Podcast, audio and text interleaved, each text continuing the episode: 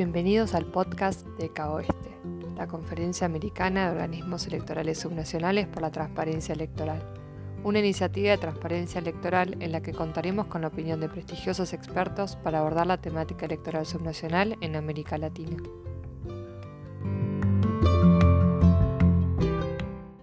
En el quinto episodio hablaremos con Carla Verónica Félix Neira sobre las elecciones estatales de Coahuila que tendrán lugar el próximo domingo 18 de octubre.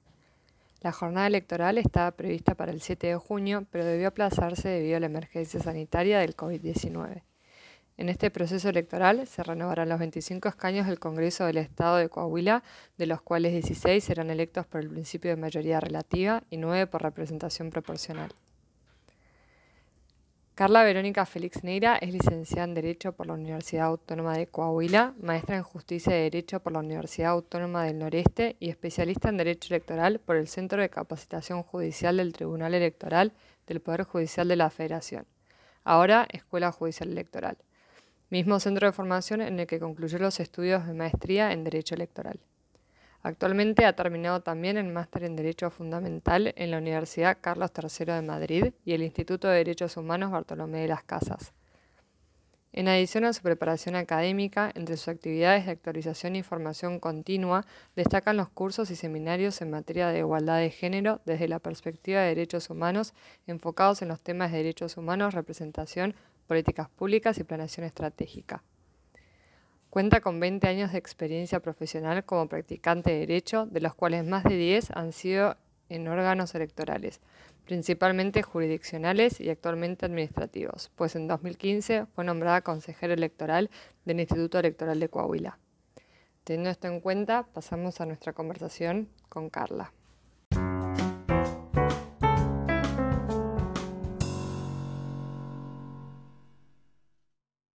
En nombre de Transparencia Electoral y de Caoeste, quisiera agradecerte, Carla, por acompañarnos hoy, por brindarnos tu, tiempo y acceder a esta entrevista para hablar sobre las elecciones en Coahuila tan cerca de la fecha. Al contrario, Nicole, muchas gracias a ustedes por invitarnos y también pues por difundir el trabajo que hacemos las autoridades electorales.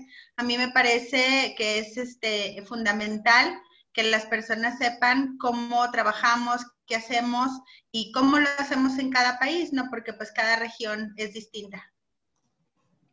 Perfecto, excelente. Bueno, la idea es repasar un poco lo que fue la, etapa preelectoral en Coahuila eh, y después ver qué se espera para el día de la jornada, que es este domingo 18. Eh, recordemos que bueno, este, esta jornada electoral estaba prevista para el 7 de junio, pero debido a la crisis sanitaria del COVID-19 se aplazó y se lleva a cabo ahora. Entonces quisiera preguntarte cuáles fueron las etapas del ciclo electoral, más que nada preelectoral, que se vieron más afectadas por esta medida, tanto en aplazar el día de la jornada como los desafíos que se presentaron por la emergencia sanitaria. Sí, así es, Nicole. Mira, eh, en efecto, bueno, nosotros, eh, los estados de Coahuila e Hidalgo, iniciamos el proceso electoral de este año. En el caso de Coahuila, iniciamos el primero de enero del año que corre. Y eh, bueno, pues en ese momento, pues ni siquiera nos imaginábamos que nos íbamos a enfrentar a esta situación, ¿verdad? Iniciamos el proceso, bueno, pues con la sesión de apertura y durante esos, ese primer mes, pues se hizo todo lo que corresponde al trámite de las candidaturas independientes que pues tienen que hacer un proceso previo al registro, como es la recolección del apoyo ciudadano. Eh, también se llevaron a cabo las etapas de registro de plataformas electorales, de registros de registro y resolución de convenios de coalición entre las fuerzas políticas que iban a competir y se abrió la etapa de precampañas la cual, eh, bueno, pues eh, alcanzamos a concluir previo a que se declarara la suspensión de los procesos electorales. Digamos que del inicio del proceso hasta la finalización de las precampañas, pues se pudo llevar a cabo sin mayor, eh, pues, contratiempo, ¿no? Ya para finales del mes de marzo se decretó por el Instituto Nacional Electoral la suspensión de los dos procesos electorales locales y bueno, se suspendieron todos los plazos de actividades eh, relacionadas con el proceso y no relacionadas con el proceso.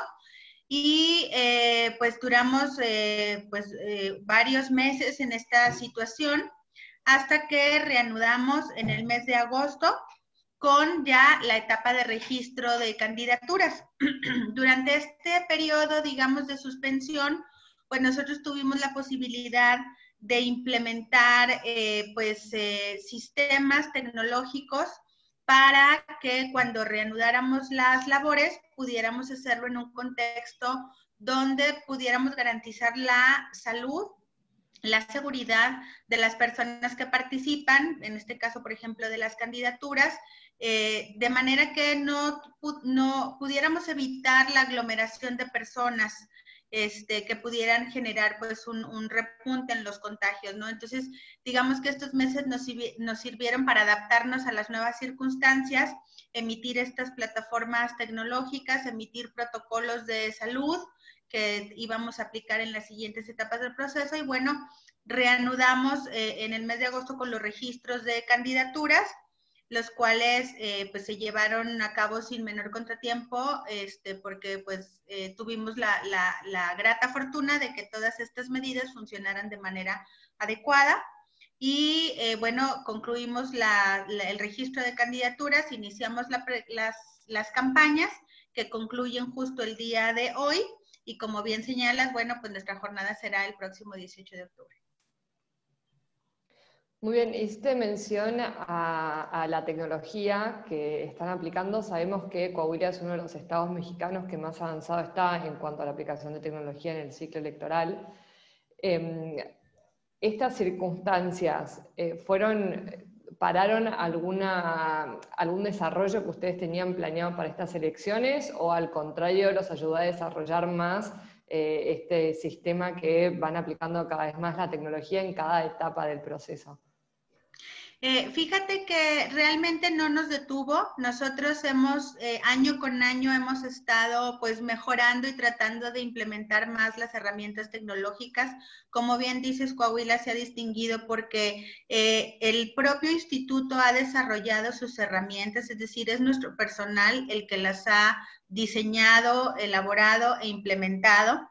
Este, y no, al contrario, yo creo que las circunstancias de la pandemia pues nos obligaron a, acelerar las, las, las, las, marchas y las implementaciones que sí ya se tenían previstas, pero que nos obligaron a mejorarlas y a implementarlas de una manera más acelerada. Eh, las em, situaciones que, que, vimos que se desarrollaron con una eh, mejoría y una mayor rapidez fueron los sistemas de registros de candidaturas, por ejemplo, eh, que fue prácticamente en línea este, sí, tenían que ir, digamos, eh, a firmar sus documentos, pero era un acto de 5 o 10 minutos, o sea, ya no tenían que presentarse personalmente a revisar todo ahí en, las oficinas. Eh, la otra cuestión fue una plataforma eh, que tuvo mucho éxito, que se denomina Candidatura Transparente, que es un sitio web donde todos los candidatos de todos los partidos, de todos los distritos, podían tener como una especie de perfil en donde ellos ahí ponían sus plataformas, sus propuestas, su currículum, sus declaraciones patrimoniales y de no conflicto de intereses, para que la ciudadanía pueda consultar esa plataforma, saber quiénes son sus candidatos y comparar todas las opciones que tienen. Y eh, bueno, el desarrollo de la urna electrónica, que ya ha sido, digamos, eh, pues una tradición en, el Instituto Electoral de Coahuila y que en esta ocasión se utilizarán las urnas propias del instituto en 54 casillas el próximo domingo eh, como un programa piloto para la implementación pues que se está pretendiendo hacer por el Instituto Nacional Electoral a nivel nacional. Muy bien. Eh, y en comparación a otros países, porque el, proceso electoral de Coahuila y de Hidalgo no fueron los únicos que vieron posponerse. En América Latina varias elecciones, también a nivel nacional, debieron posponerse. Eh, ¿Creen que ustedes al tener este avance sobre lo que es las herramientas tecnológicas aplicadas al proceso electoral, se vieron beneficiados a poder retomar de nuevo la actividad y no verse tan afectados en todo lo que fue la etapa preelectoral? Y fíjate que yo creo que fue de mucha utilidad el, haber ya tenido estos, primero el haber, haberlos tenido ya desarrollados, ¿no? Porque no es lo mismo empezar de cero que tener ya un avance. En segunda, yo creo que nos ayudó mucho para perfeccionarlos. Eh, por ejemplo, te platico, eh, nosotros ya habíamos desarrollado en procesos anteriores un sistema de recepción de paquetes a través de lectores ópticos este, de barras, ¿no? Para agilizar el procedimiento y que los funcionarios de casilla pues no tuvieran, no tengan que esperar mucho tiempo ni hacer largas filas para entregar sus paquetes en los consejos o comités que los reciben. Eh, este procedimiento pues nos, eh, no solamente nos ayudó a agilizar el, el procedimiento, sino que además nos permite dar un seguimiento, digamos, en tiempo real de cuál es el estado de los paquetes, ¿no? En dónde están, si ya llegaron, si no han llegado. Eh, nos permite darles un seguimiento, pues, para estarlos monitoreando. En este año lo vamos a volver a utilizar, pero esto que sucedió de la pandemia, pues, nos ha ayudado a detectar cosas que se pueden mejorar con, con, con, lo del sistema de registros y todo, vimos que podíamos optimizar, por ejemplo, los tiempos, que podíamos, por ejemplo, hacer más rápidos eh, em, eh, la transferencia de datos en el, en el propio sistema, etcétera, ¿no? O sea, cosas que se pudieron ir mejorando y que a mí me parece que pues han ayudado para que al retomar las actividades, estas pudieran transcurrir, digamos, sin ninguna complicación, sin ningún problema. Muy bien. ¿Y cómo resolvieron la cuestión de las campañas electorales y los eventos masivos que por lo general se hace, eh, bueno, que los candidatos hacen para poder llegar al electorado y hacerse conocer? ¿Cómo se resolvió no, o sea, poder seguir adelante con estas prácticas, pero sin poner en riesgo en términos de salud a los electores? Sí, bueno, mira, eh, te platico que durante el periodo que estuvo suspendido el proceso, el Instituto Electoral emitió unos protocolos. Estos protocolos eran justamente para garantizar pues eh, eh, las medidas necesarias que tenían que tomarse para evitar los contagios y uno de estos protocolos es el protocolo para campañas. En este protocolo se emiten ciertas reglas que si bien no son vinculantes, pues son como recomendaciones, ¿no? Sin embargo, yo te quiero platicar que aquí en el estado de Coahuila, por su parte, el, gobierno del estado emitió diferentes decretos en los que decretó ciertas medidas como obligatorias. Por ejemplo, una de las medidas que se determinó como obligatoria en el estado fue el uso del cubrebocas en, lugares públicos. Entonces, eso nos ayudó pues bastante para que los actores políticos pues uno cumplieran ¿no? con estas reglas que aunque no eran vinculantes en, el tema electoral, pues sí, eh, el, hecho de, que hubiera estas medidas de carácter obligatorio por parte de las autoridades ejecutivas, pues nos ayudaron muchísimo. Otra cosa fue una gran labor de concientización y sensibilización con los propios partidos políticos, muchas reuniones de trabajo en las que pues nosotros los exhortamos, los sensibilizamos y concientizamos de que pues era una responsabilidad compartida garantizar la salud de la ciudadanía y las reglas que se fijaron, por ejemplo, limitaban el número, o bueno, limitan el número de personas que pueden reunirse en lugares cerrados, establecen algunos requisitos que deben de hacerse en el caso de realizar eh, reuniones. Por ejemplo, establecer filtros sanitarios, tener tapetes sanitizantes, marcar la sana distancia entre las personas que ahí se encuentran, limitar el número de personas asistentes a, no sé, no más de 50, eh, ciertas reglas que tendrían que cumplirse. Pero yo te quiero platicar, Nicole, que lo cierto es que la mayor parte de los actores políticos optaron por hacer campaña en redes sociales, eh, casa por casa, o sea, no hubo como en otras ocasiones así una cantidad grande, digamos, de eventos masivos. Este, yo creo que fueron muy conscientes los, los actores políticos y limitaron bastante sus actividades de este tipo. Bueno, muy bien, fue una, una, buena medida, por lo menos las redes sociales pudieron ayudar en, en esta etapa.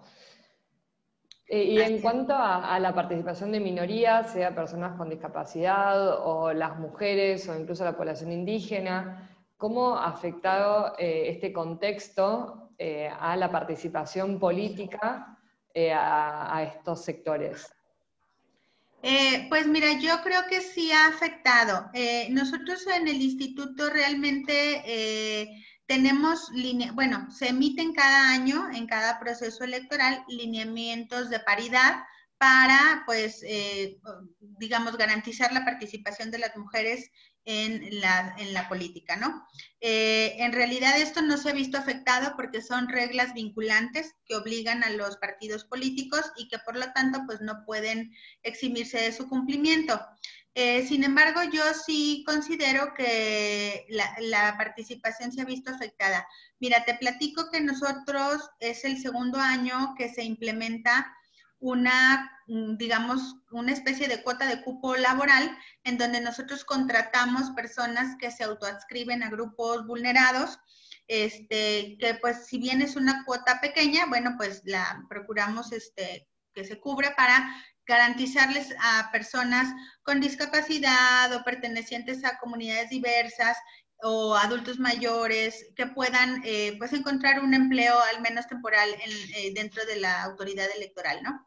Y lo cierto es que eh, sí hay personas que se inscriben, pero son, han sido pocas y yo creo que eso tiene que ver con el contexto de pandemia. O sea, recordemos que la pandemia sí afecta de manera diferenciada a los grupos vulnerados, sobre todo aquellos que caen en situaciones de un mayor riesgo, como por ejemplo los adultos mayores, ¿no? Que pueden tener comorbilidades que puedan generar que un contagio pueda ser, eh, pues, eh, digamos, muy peligroso.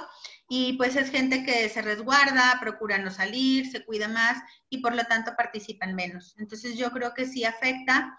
Este, realmente no tenemos un índice que haya medido esta situación, pero eh, lo que yo puedo observar pues es que sí, sí hay una, una disminución en esta participación. Muy bien, y para el día de la jornada electoral, ¿cuáles son los principales desafíos que, eh, podrías analizar? ¿Qué se espera de ese día y cómo fue la construcción del protocolo sanitario? Entiendo que lo hicieron en conjunto con el Instituto Nacional Electoral. Sí, mira, te, comparto que eh, aquí en México la distribución de competencias entre el Instituto Nacional y los organismos locales eh, pues tienen muy delimitado que lo que tiene que ver con la operación de las casillas el día de la jornada es una competencia que le corresponde al Instituto Nacional Electoral. En ese sentido, nosotros eh, colaboramos, como bien señalas, con, eh, como ya habíamos tenido la implementación de estos protocolos previos para el registro de candidaturas, etcétera, estos los habíamos nosotros ya enviado previamente a su aprobación al Instituto Nacional Electoral y bueno, algunas de las cosas que ahí se plantearon fueron tomadas en cuenta para la construcción de este otro protocolo para la jornada electoral. Eh, esta, de esta construcción conjunta, no solo entre autoridades electorales nacionales y locales, sino también con las autoridades de salud, eso es muy importante decirlo, que las autoridades de salud dan su opinión y participan en esta construcción, eh, pues fue aprobado por el Instituto Nacional Electoral y es el que se aplicará el día de la jornada. ¿Cuáles son las principales medidas? Bueno, pues eh, primero eh, que las personas que acudan a votar pues acudan portando cubrebocas, ¿no? Eh, como una forma de evitar el contagio. La sanitización constante de los centros de votación, eh, la, limpieza constante de los insumos que se van a la mampara, ¿no? de la mesa receptora, ¿no? Eh, tener eh, constantemente sanitizado. marcar dentro de la casilla la sana distancia, ¿no? Para que las personas pues guarden la distancia de vida.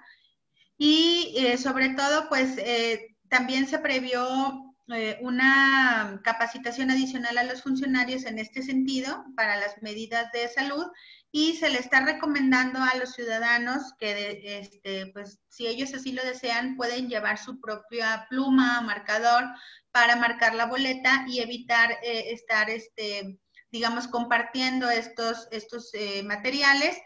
sin embargo, en la casilla habrá disponibles, pero sí se está recomendando que si así lo desean, pueden llevar su propia pluma. También se van a tener en las casillas, este, pues, eh, gel, para las manos, sanitizante, este, y pues eh, los insumos de limpieza necesarios para estar eh, pues constantemente manteniendo pues, limpias las áreas donde se está trabajando, ¿no? Muy bien. Y en cuanto a desafíos en lo que es el proceso electoral, ¿qué, qué esperan? Pues mira, yo creo que el principal desafío, pues es, digamos que no es nuevo, es un desafío al que nos hemos enfrentado en cada proceso, que es la participación ciudadana. Pero yo creo que en este caso, pues digamos que es un doble reto, ¿no? Porque si de por sí es un reto eh, elevar el porcentaje de participación, pues bajo estas circunstancias lo es aún más, ¿no? Eh, yo creo que eh, hemos tratado de hacer mucha difusión para explicarle a la gente que habrá medidas para garantizar su salud, este, pero sin embargo yo creo que pues la pandemia no va a dejar de ser un factor que influya en la decisión que tomen las personas de ir o no a ir a votar. Yo creo que ese es el principal desafío. Y eh, bueno, pues el segundo es justamente que estas medidas contribuyan para que no se alce eh, pues el nivel de, contagios, eh, que no haya un repunte en, los, en el brote. Y bueno, finalmente, pues creo que, que más que todo esos son los principales desafíos que tenemos nosotros, incentivar a los ciudadanos a que acudan a las casillas. Muy bien, y para terminar, a, futuro, ¿crees que podría haber eh, beneficios que podrían salir de esta experiencia? Porque hasta ahora lo que vemos son desafíos a los que nos enfrenta la, pandemia en términos de campañas electorales, en participación electoral, participación ciudadana, en adaptarnos a eh, los protocolos sanitarios, a la sana distancia pero no todo es negativo. Creo que la aplicación de tecnología, por ejemplo, es algo que vemos que es fundamental y muchos países o muchos estados que tal vez no lo estaban aplicando, con esto eh, logran ver lo fundamental que es. Eh, entonces, teniendo todo esto en cuenta, a futuro, ¿qué crees que podrían ser los beneficios? ¿Qué podríamos sacar de positivo de esta experiencia? Pues mira, yo creo que como lo mencionas, una de las cosas positivas que podemos sacar es darnos cuenta que, que sí es posible la utilización de estas herramientas y que no necesariamente eso tiene que mermar la confianza de las personas. O sea, creo que ese es un temor que se tiene siempre que queremos transitar de un sistema, digamos, más tradicional a un sistema más moderno, el, bueno, si eso afectará o no la confianza de la ciudadanía. Yo creo que estas circunstancias que nos tocó vivir nos tienen que enseñar que esa transición es necesaria, ¿no? Que el ciudadano, digamos, va a ser más em, participativo si le facilitamos el acceso a esa participación. Y yo creo que una forma de facilitarlo es justamente con la utilización de las nuevas tecnologías. También creo que nos ha ayudado, eh, al menos como autoridades, a darnos cuenta que hay otras formas de trabajar que pueden ser igual de y que digamos, de alguna manera nos ayudan a diversificarnos, ¿no? O sea, las tecnologías nos han enseñado que igual podemos estar difundiendo un tema, que atendiendo la organización, que, no sé, en una reunión donde estamos tomando decisiones, porque nos em, hacen más eficiente el tiempo. Entonces, creo que esa es una cosa muy importante. Y la otra, eh, pues yo creo que también eh, nos abre una puerta o una ventana grandísima respecto a la educación, la educación cívica.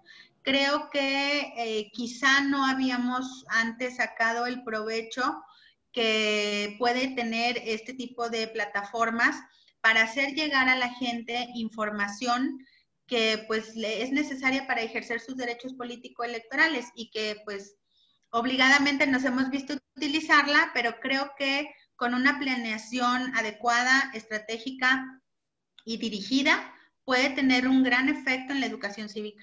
Muchísimas gracias por todas tus respuestas. Con esto concluimos. Eh, muy interesantes los distintos puntos de vista y bueno, que nos cuentes la experiencia de Coahuila, que, bueno, aparte de toda la evolución que tienen en las herramientas tecnológicas, también todos los desafíos que tuvieron a lo largo del año y cómo fueron adaptándose, me parece que es súper interesante poder darlo a conocer. Así que muchísimas gracias y muchos éxitos el domingo. Al contrario, muchas gracias a ti, Nicole. Y este, bueno, pues esperemos que, que podamos luego platicar un poquito respecto a estos temas de tecnología que me parecen a mí pues trascendentales, ¿no? Creo que ya teníamos muchos años desarrollando estas herramientas y por una razón o por otra, bueno, pues habíamos estado como posponiendo su utilización. Creo que esto nos ha enseñado que ya es momento de pues echarlo a andar y, socializarlo con, los ciudadanos, ¿no? Pues muchas gracias por tu invitación y pues estamos a sus órdenes y pues les, les agradecemos mucho que nos inviten y que pues difundan estas actividades y pues que nos sigan el próximo 18 de octubre este, en nuestra elección local. Sí, por supuesto.